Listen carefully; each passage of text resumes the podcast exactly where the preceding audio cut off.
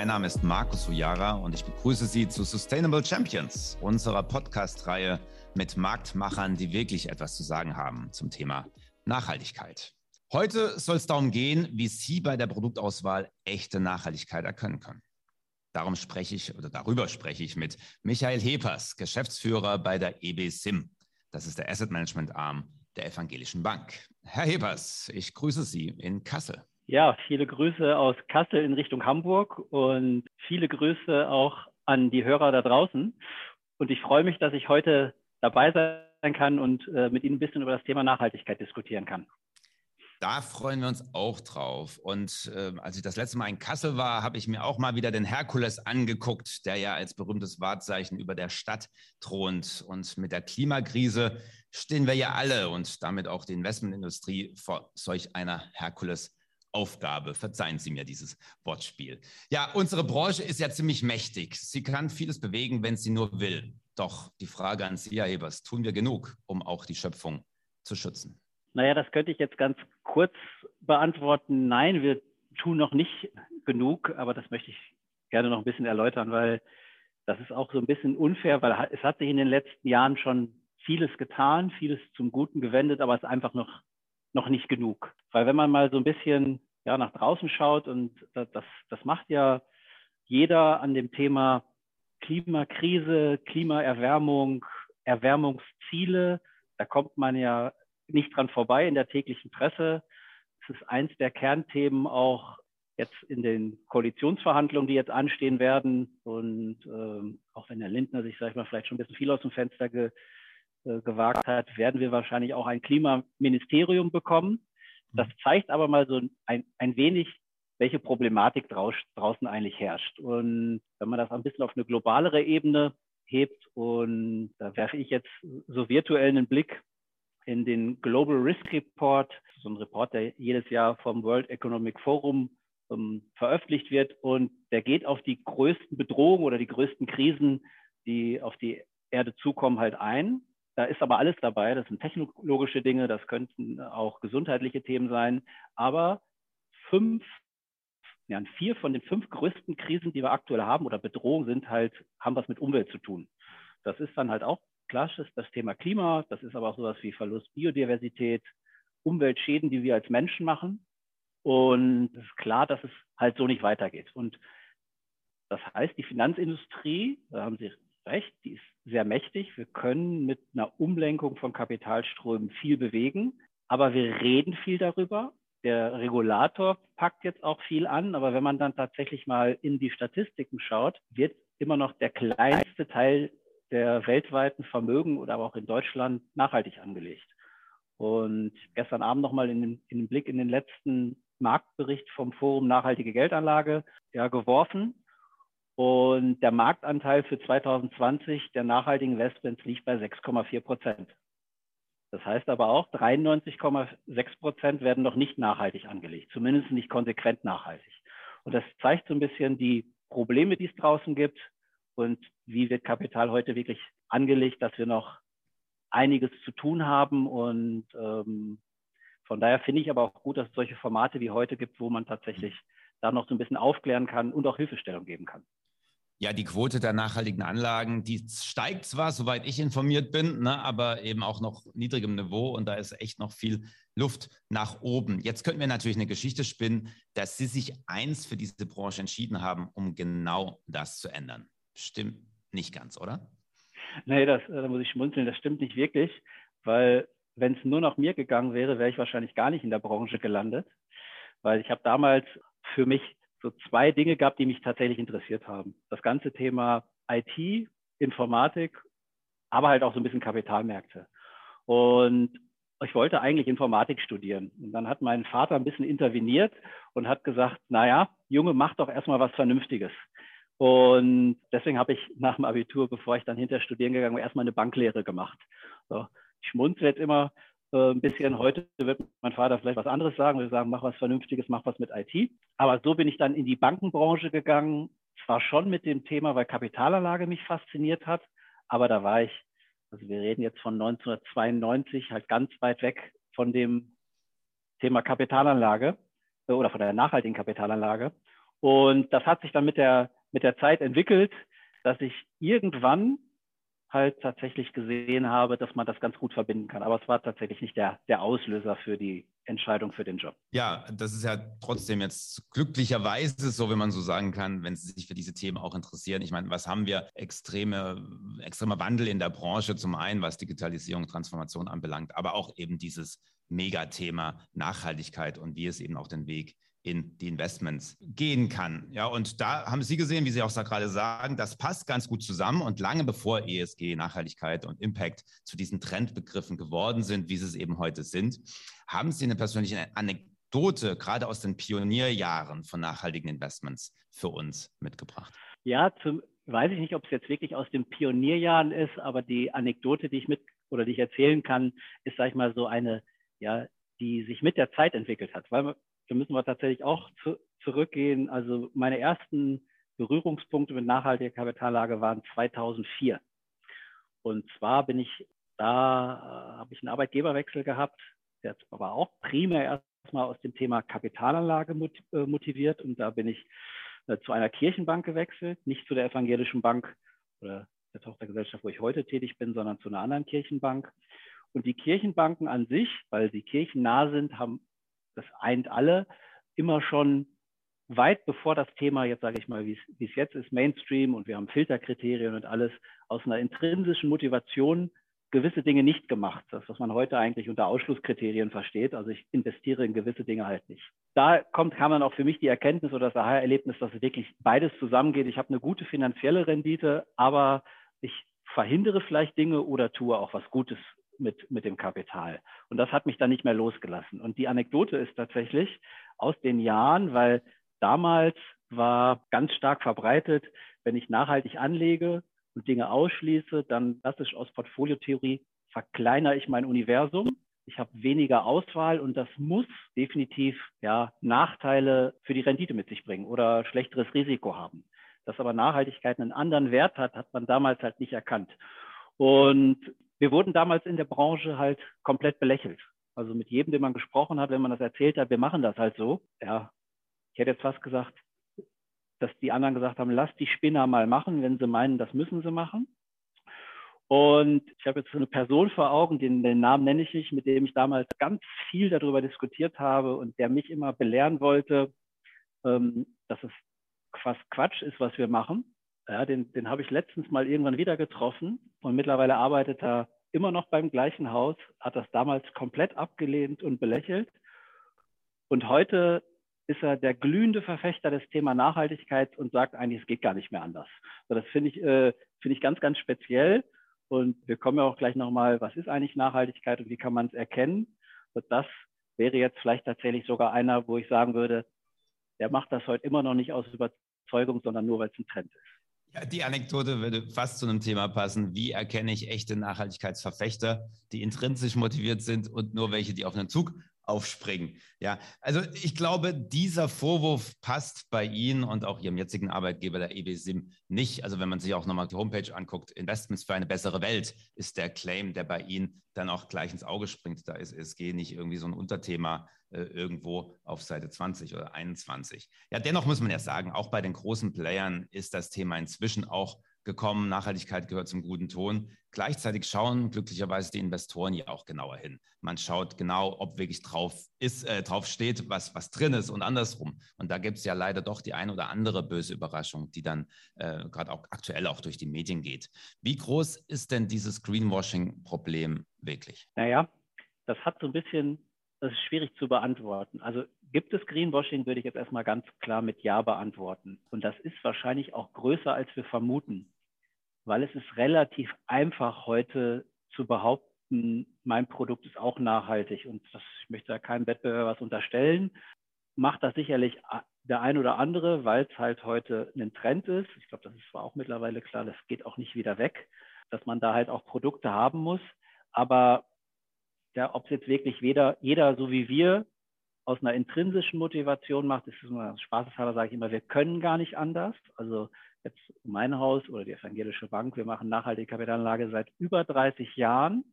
Auch am Anfang, ich sag mal, intrinsisch motiviert, also eigentlich intuitiv, aber haben halt über die Jahre ganz, ganz viel Erfahrungsschatz gesammelt. Das Hauptproblem ist heute, es gibt gar keine Definition für das Thema nachhaltige Kapitalanlage. Das ist schon das erste Problem, dass, ja, dass man leicht in das Thema Greenwashing kommt. Weil wenn man auch in den, in den Marktbericht vom Forum Nachhaltige Geldanlage schaut, das ist ja so für so Statistiken die beste Quelle in, in Deutschland.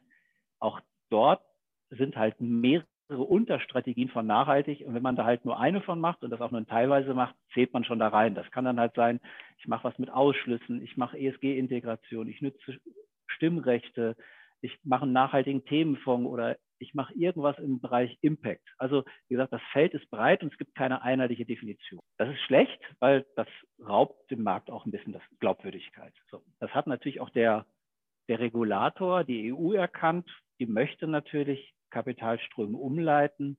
Und mittlerweile gibt es seit März diesem Jahr auch die Offenlegungsverordnung. Das heißt, alle Fondsprodukte werden in sogenannte Artikel 8 oder 9 Produkte, wenn sie denn Nachhaltigkeit umsetzen, ja, klassifiziert. Und die Idee war eigentlich, naja, dass jeder Investor draußen, ich sag mal, sicher sehen, sein kann, habe ich ein so klassifiziertes Produkt, bin ich zum gewissen Maße vor Greenwashing geschützt.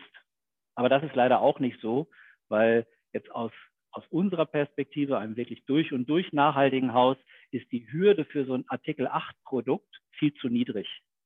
Also es ist relativ einfach, auch ja, sein Produkt so zu klassifizieren und dann indirekt natürlich dann auch mit einem nachhaltigen Produkt werben zu können, ist sehr, sehr niedrig. Ich glaube, da wird nochmal nachgefeilt. Das ist, eigentlich bin ich kein Freund von Regulatorik, aber im gewissen Maße wäre es für alle einfacher, insbesondere für den Endinvestor, wenn es einen verlässlichen Standard geben würde, wo ja, an, an den sich jeder Asset Manager halten müsste und damit auch eine gewisse Qualität ausgedrückt würde, weil spätestens der Privatkunde könnte gar nicht mehr jetzt da zumindest nicht im Detail prüfen. Also der könnte jetzt ja nicht den Fonds aufklappen, guckt sich die 50 bis 100 Werte an und bildet sich ein Urteil für jedes einzelne. Also das heißt, wir brauchen da tatsächlich ja andere Standards. So ein bisschen ist das so wie bei den Bioprodukten früher. Die gab es natürlich auch. Früher hat man Bioprodukte nur im spezialisierten Laden versteckt um die Ecke gefunden. Ähm, das ist so ein bisschen wie die Nachhaltigkeitsanbieter wie wir vor 20 Jahren, als wir belächelt worden sind. Heute findet man größere Bioläden, größere Biomarktketten, aber man findet auch in jedem normalen Bio, äh, jedem normalen Supermarkt das Bioregal, äh, ohne dass ich jetzt dem Eigentümer des, des Supermarktes unterstellen würde, er ist jetzt der absolute Biofreund. Also haben, da haben insbesondere beim Thema Greenwashing haben wir noch viel zu tun. Ja, ich habe mir die Artikel 8, Artikel 9 äh, Geschichten auch angeschaut und wir veröffentlichen auf Cap Insight auch viel zu dem Thema. Also ich erkläre das gerne immer so, auch, auch, auch Marktfremden, die jetzt damit konfrontiert werden. Naja, Artikel 8 ist so ein bisschen die Hürde, dass du zumindest nichts Böses tust, explizit oder zumindest nicht vorhast, etwas Böses zu tun. Und Artikel 9 ist aber schon der Anspruch, auch einen gewissen Impact zu haben. Passt das grob? Ja, das, das, das passt. Also gegen 9 will ich auch gar nichts sagen. Also es ist ja hm. tatsächlich hm. so, bei Artikel 8, genau, man macht gewisse schlechte Dinge halt nicht. Also ich glaube, in der Verordnung steht wirklich, man muss bei der Investmententscheidung, wie tief auch immer, ESG-Kriterien berücksichtigen. Artikel 9, das ist tatsächlich schon anspruchsvoller. Da gibt es auch nicht so viele Produkte. Da schrecken auch einige vor zurück, weil noch nicht so hundertprozentig klar ist, was heißt das dann eigentlich für Reporting-Standards und Messverfahren. Da braucht man tatsächlich, da muss das Produkt ein ganz klares Nachhaltigkeitsziel haben. Also wie zum Beispiel äh, Reduktion von CO2-Emissionen oder im Immobilienbereich Schaffung von bezahlbaren Wohnraum. Also tatsächlich Dinge, die positiv wirken. Und das muss man natürlich auch messbar haben. Das ist für uns natürlich der Anspruch, das muss man zugeben sagen, geht auch nicht so einfach mit der heutigen Datenanlage in, in jeder Anlageklasse. Aber einmal dann nochmal vielleicht in unseren Spiegel. Wir haben vor über 30 Jahren einen, einen Aktienfonds aufgelegt, den äh, EB Öko Aktienfonds. Der wäre zum Beispiel ein Artikel 9 Produkt, weil der ganz klar auf die ganzen Umweltziele, unter anderem CO2-Emissionen und äh, Einsparung und Co. einzahlt. Aber das ist so ein bisschen, ich habe es ganz, ganz gerne mal mit den Alltagsbeispielen, Artikel 8 und 9, das ist so wie, wie ja, sich jeder selber so sagen kann. Also wenn ich jetzt für mich sage, na ja, ich höre jetzt auch auf schlechte Dinge zu tun, ich äh, esse kein Fastfood mehr äh, trinke weniger Alkohol, höre auf mit Rauchen. Das ist so ein bisschen, ich lasse die schlechten Dinge halt weg. Mhm. Das ist Artikel 8. Ähm, wenn ich dann halt mein Fitnessstudio, Abo wieder reaktiviere und auch mal hingehe, mehr Sport mache, vielleicht gesunde Lebensmittel esse und Co. Also positiv für mich und meinen Körper was mache, das ist so ein bisschen übertragen wie dann auch Artikel 9. Ja, schönes Bild. Und also mein Zwischenfazit ist erstmal, okay, wir machen gewisse Fortschritte, was auch die Orientierung anbelangt, aber wir sind noch lange nicht am Ende. Das ist erstmal schlecht für den Anleger, die Anlegerin, aber gut für uns, weil wir ein Thema haben, über das wir jetzt im Detail sprechen können. Und das ist jetzt eben auch meine Frage. Ne? Also das ist ja das, was ich Beraterin, was ich Anleger fragen. Wie kann ich die Spreu vom Weizen trennen, wenn es um nachhaltiges Investieren geht? Und gehen wir doch mal so aus Ihrer Sicht die wichtigsten Faktoren durch. Woran erkennt man echte, nachhaltige Investments? Die, die ersten beiden Kriterien, die ich jetzt nennen würde, das ist definitiv ein ganz klares Signal. Aber ich will auch dabei sagen, einschränken, man kann auch glaubwürdig Nachhaltigkeit umsetzen, wenn man die beiden nicht hat. Aber ich stelle die schon mal voran.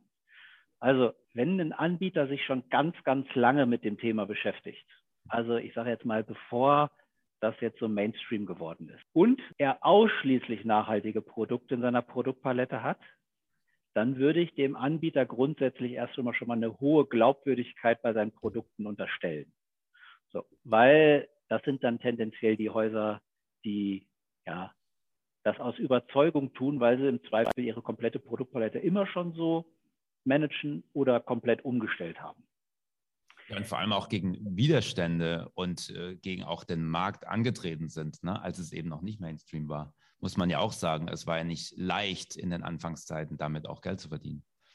Äh, das, das ist definitiv so, weil tatsächlich mhm. äh, heute ist es dann ja einfacher. Früher musste man mhm. halt die Kunden mit dem man sowas umsetzen kann, dann halt schon ein bisschen länger und genauer suchen.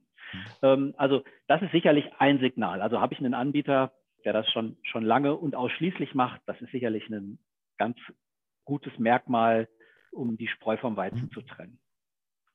Aber wie gesagt, da gibt es ja nur ein paar von ähm, und ich will auch den anderen nicht unterstellen, dass sie es natürlich nicht glaub, glaubwürdig machen, weil es gibt auch gut, viele, die erst in jüngster Zeit das, ja, sag ich mal, umgestellt haben, das aber trotzdem sehr ernsthaft ernsthaft machen. So.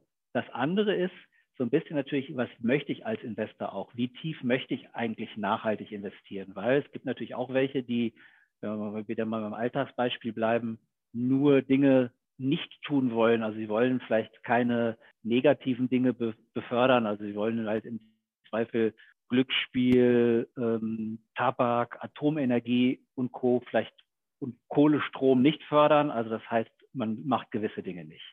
So, dann ein anderes Kriterium wäre natürlich, hat der Anbieter eigentlich eine ganzheitliche Nachhaltigkeitsstrategie, so wie wir das halt sagen. Also setzt der Nachhaltigkeit glaubwürdig um, weil er sich nicht nur so ein Thema rausgreift. Also ich mache zum Beispiel keine oder ich mache gewisse Dinge nicht, also ich nutze Ausschlusskriterien, sondern er hat vielleicht eine gute Kombination an, aus Umsetzungsvehikeln. Und dann ist, wäre so der Klassiker, so Ausschlusskriterium wäre sicherlich eins. Das andere wäre, integriert der Nachhaltigkeit in seine Investmententscheidung, also äh, auch bei der Auswahl der Titel dann.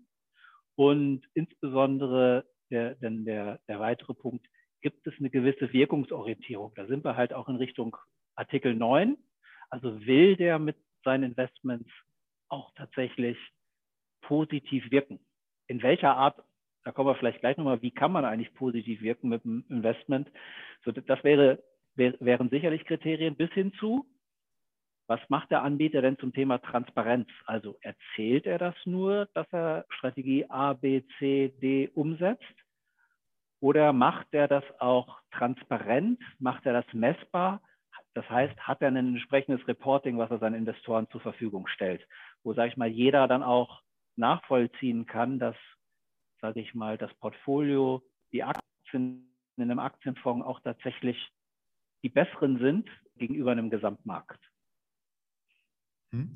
Also ich denke, vor allem die ersten drei Themen sind schon recht breit diskutiert. Also gibt es eine gewisse Historie mit nachhaltigen Investments und auch einen gewissen Fokus auf das Thema. Ähm, das Thema Ausschlussfaktoren ist relativ bekannt am Markt auch schon länger. Und auch das Thema ganzheitliche Nachhaltigkeitsstrategie kann man ganz gut auch an den Unterlagen, die man da ausgehändigt bekommt, ähm, ablesen. Ich würde gerne zu den zwei letzten von Ihnen genannten Punkten ein bisschen tiefer eingehen und kommen zur Wirkungsorientierung und vielleicht auch Wirkungs Messung, wie, wie funktioniert das? Gibt es da inzwischen Mittel? Also, dass ich tatsächlich auch nicht nur die Rendite ablesen kann, sondern auch, Mensch, ähm, was, was habe ich denn an Einfluss eben gehabt mit meinem Investment? Wie weit sind wir da? Gute Frage. Also wir sind viel weiter, als wir mal waren. Mhm.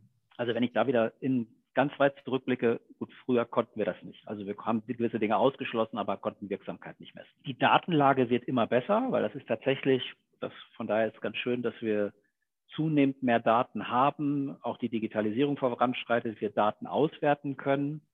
Wir sind da nicht perfekt, aber wir können gewisse Dinge messen. Auch da haben wir noch keine Standards, was sich so ein bisschen rauskristallisiert. Es gibt ja die 17 Ziele der UN, die Sustainable Development Goals, die tatsächlich auch un unseren Claimer zu nehmen, Investments für eine bessere Welt, die das eigentlich ganz gut ja, unterstützen. Das sind dann solche Ziele wie Verringerung der Armut, äh, Verbesserung der, der Bildung weltweit, aber halt auch tatsächlich Klimaschutzmaßnahmen, Leben an Land, Leben im Wasser, äh, nachhaltiges äh, Bauen, nachhaltiger Konsum. Ja, Herr, wenn ich da kurz, ganz kurz nachfragen darf. Sie dürfen also, alles. Das, das, das, Thema ist ja, ähm, also wenn ich so eine, so eine Hochglanzbroschüre sehe, da werden die ja gerne genutzt jetzt. Also ich sage, hey, mit diesem Fonds, mit diesem, mit diesem Ansatz, da zahlen Sie als Anleger ein auf die Ziele 3, 5 und 7. Mhm. Ja, und das, das klingt dann natürlich gut und ist auch ein schöner Storytelling-Ansatz, äh, was ich als Storyteller ja grundsätzlich gut finde. Aber was mich jetzt interessiert, wird es denn tatsächlich dann nochmal nachgehakt, also geschaut, was hat das Investment tatsächlich bewirkt bei den Zielen 3, 5, 7? Ähm, da, da, sind wir jetzt tatsächlich, also es gibt eine gute Basis, da sind wir tatsächlich noch nicht perfekt in der Wirkungsmessung. Mhm. Ähm, aber es gibt erste Anbieter, da zählen wir zum Beispiel auch zu, wir haben zu jedem unserer Fondprodukte auch transparent auf der Internetseite ein Reporting, wie quasi der Fonds auf die 17 Ziele einzahlt. So, gut. Es gibt keinen, der auf Gleichgewicht, ich sag mal, auf alle eine positive Wirkung hat. Wir gehen da immer äh, davor, dass wir sag ich mal, immer alle, die eine negative Wirkung haben, das würden wir nie machen, aber dann halt auf ausgewählte, zum Beispiel auf die ökologischen SDGs, eine positive Wirkung haben wollen. Und das ist mittlerweile heute tatsächlich messbar. Also da stellen Datenanbieter Daten zur Verfügung, die, wie gesagt, die sind nicht perfekt, die werden immer besser, aber tatsächlich ist es die Umsatzanteile, äh, die quasi Unternehmen in den Bereichen erwirtschaften, die sind schon relativ gut ablesbar, die Daten sind transparent. Also ja, es gibt erste Wirkungsmessungen, wir sind da aber noch nicht perfekt.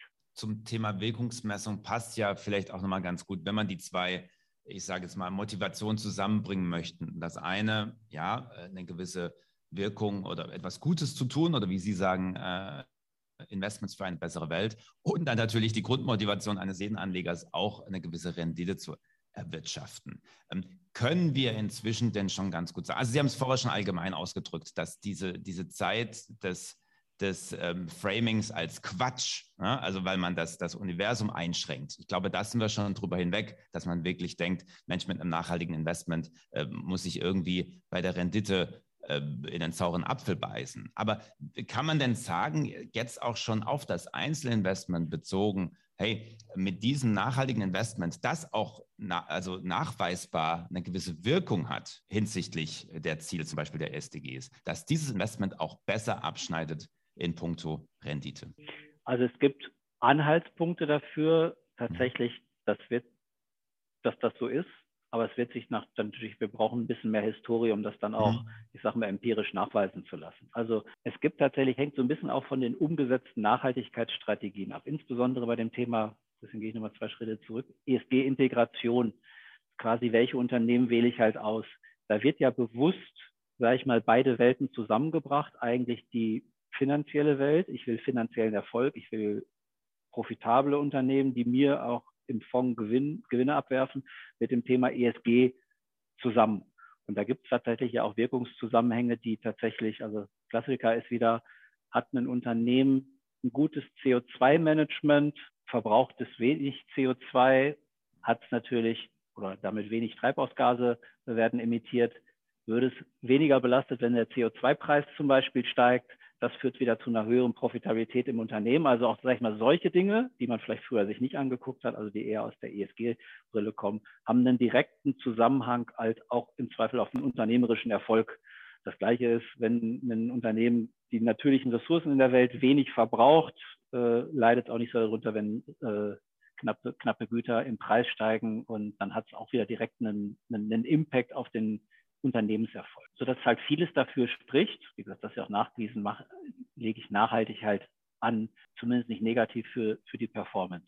So, und das andere wird sich jetzt zeigen, da bin ich halt guter Dinge, mit einer immer besseren werdenden äh, Wirkungsmessung sind wir definitiv noch am Anfang, aber gehen mit großen Schritten voran. Wird es das tatsächlich irgendwann geben, dass das Standard wird, dass der Endinvestor sein Factsheet hat, wo er einen globalen Aktienfonds hat, wo er äh, einerseits sieht, was habe ich für eine Performance, im Zweifel im Vergleich gegen den normalen Markt, um gegen den MSCI World zum Beispiel, um zu sehen, naja, finanziell hat sich das Investment gelohnt. Und auf der zweiten Seite ist dann ja, standardmäßig der, ich sag mal, der Wirkungsreport, wo dann halt auch ganz klar drinsteht, im Zweifel auch, auf was für ein Klimaziel läuft denn mein Portfolio drauf hinaus?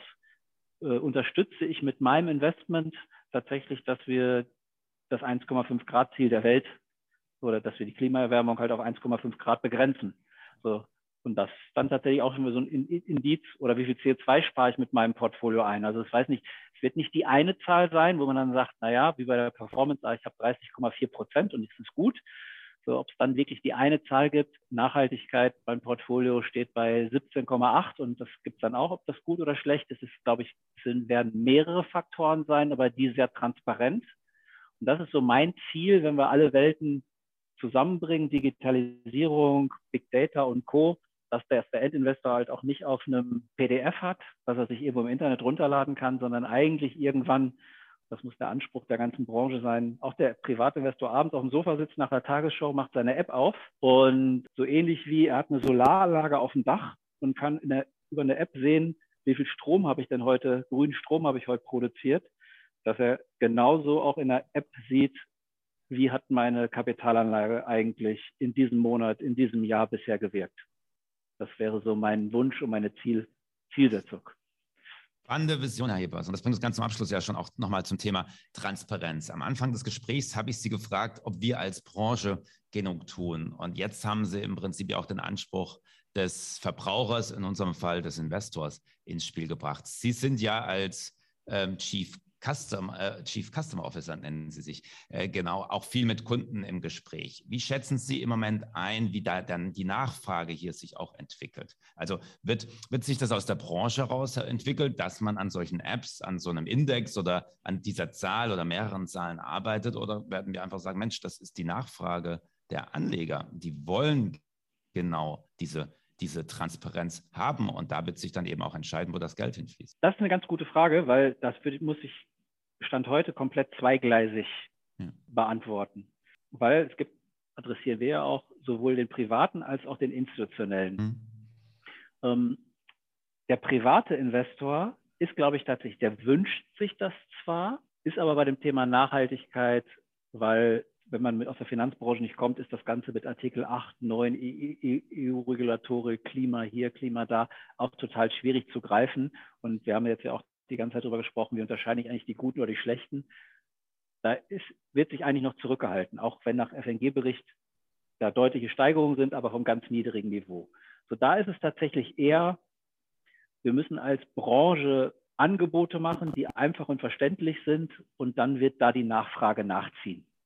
So im institutionellen Bereich im Zweifel auch entweder aus Überzeugung oder halt auch, weil größere institutionelle regulatorisch gefordert werden, mehr Transparenz, bessere Daten, bessere Reports zu haben. Da ist es tatsächlich eher, da treiben es zumindest unsere Wahrnehmung. Wie gesagt, wir haben ein gewisses Spektrum an Kunden, die wir sehen, die natürlich der nachhaltigen Kapitalanlage schon länger zugetan sind. Da ist es tatsächlich, da werden wir sogar, auch, auch wenn wir uns ja selber als Vorreiter sehen, teilweise sogar von den Kunden getrieben.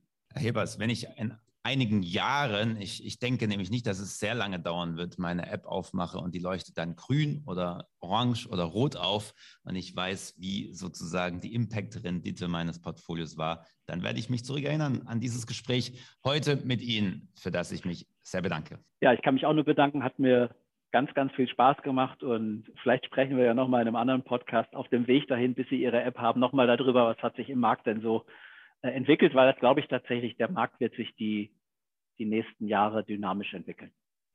Ich würde mich freuen. Liebe Cap Insider, in der Zwischenzeit können Sie diese Themen, die wir heute besprochen haben, auch nachlesen. Sie finden viele Artikel, gerade auch zum Thema Artikel 8, Artikel 9, das wir heute angesprochen haben, auf capinsight.com. Wie immer, wenn Sie Fragen oder Anmerkungen zu diesem Thema haben oder was wir sonst mal in unserem Podcast besprechen sollten, gerade in unserer Reihe Sustainable Champions, schreiben Sie mir gerne direkt Nachricht direkt über capinsight.com. Bis dahin, bleiben Sie investiert. Bis bald.